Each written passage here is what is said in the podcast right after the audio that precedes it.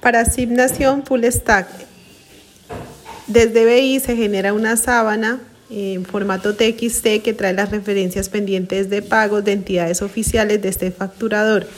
El usuario de recaudo debe tomar este archivo y ubicarlo dentro del servidor Cronus para que éste sea procesado y convertido en un XML. Posteriormente, cuando el XML esté listo, el programa en Cronus notificará al usuario de recaudo y este a su vez colocará el archivo en la aplicación de Hacienda.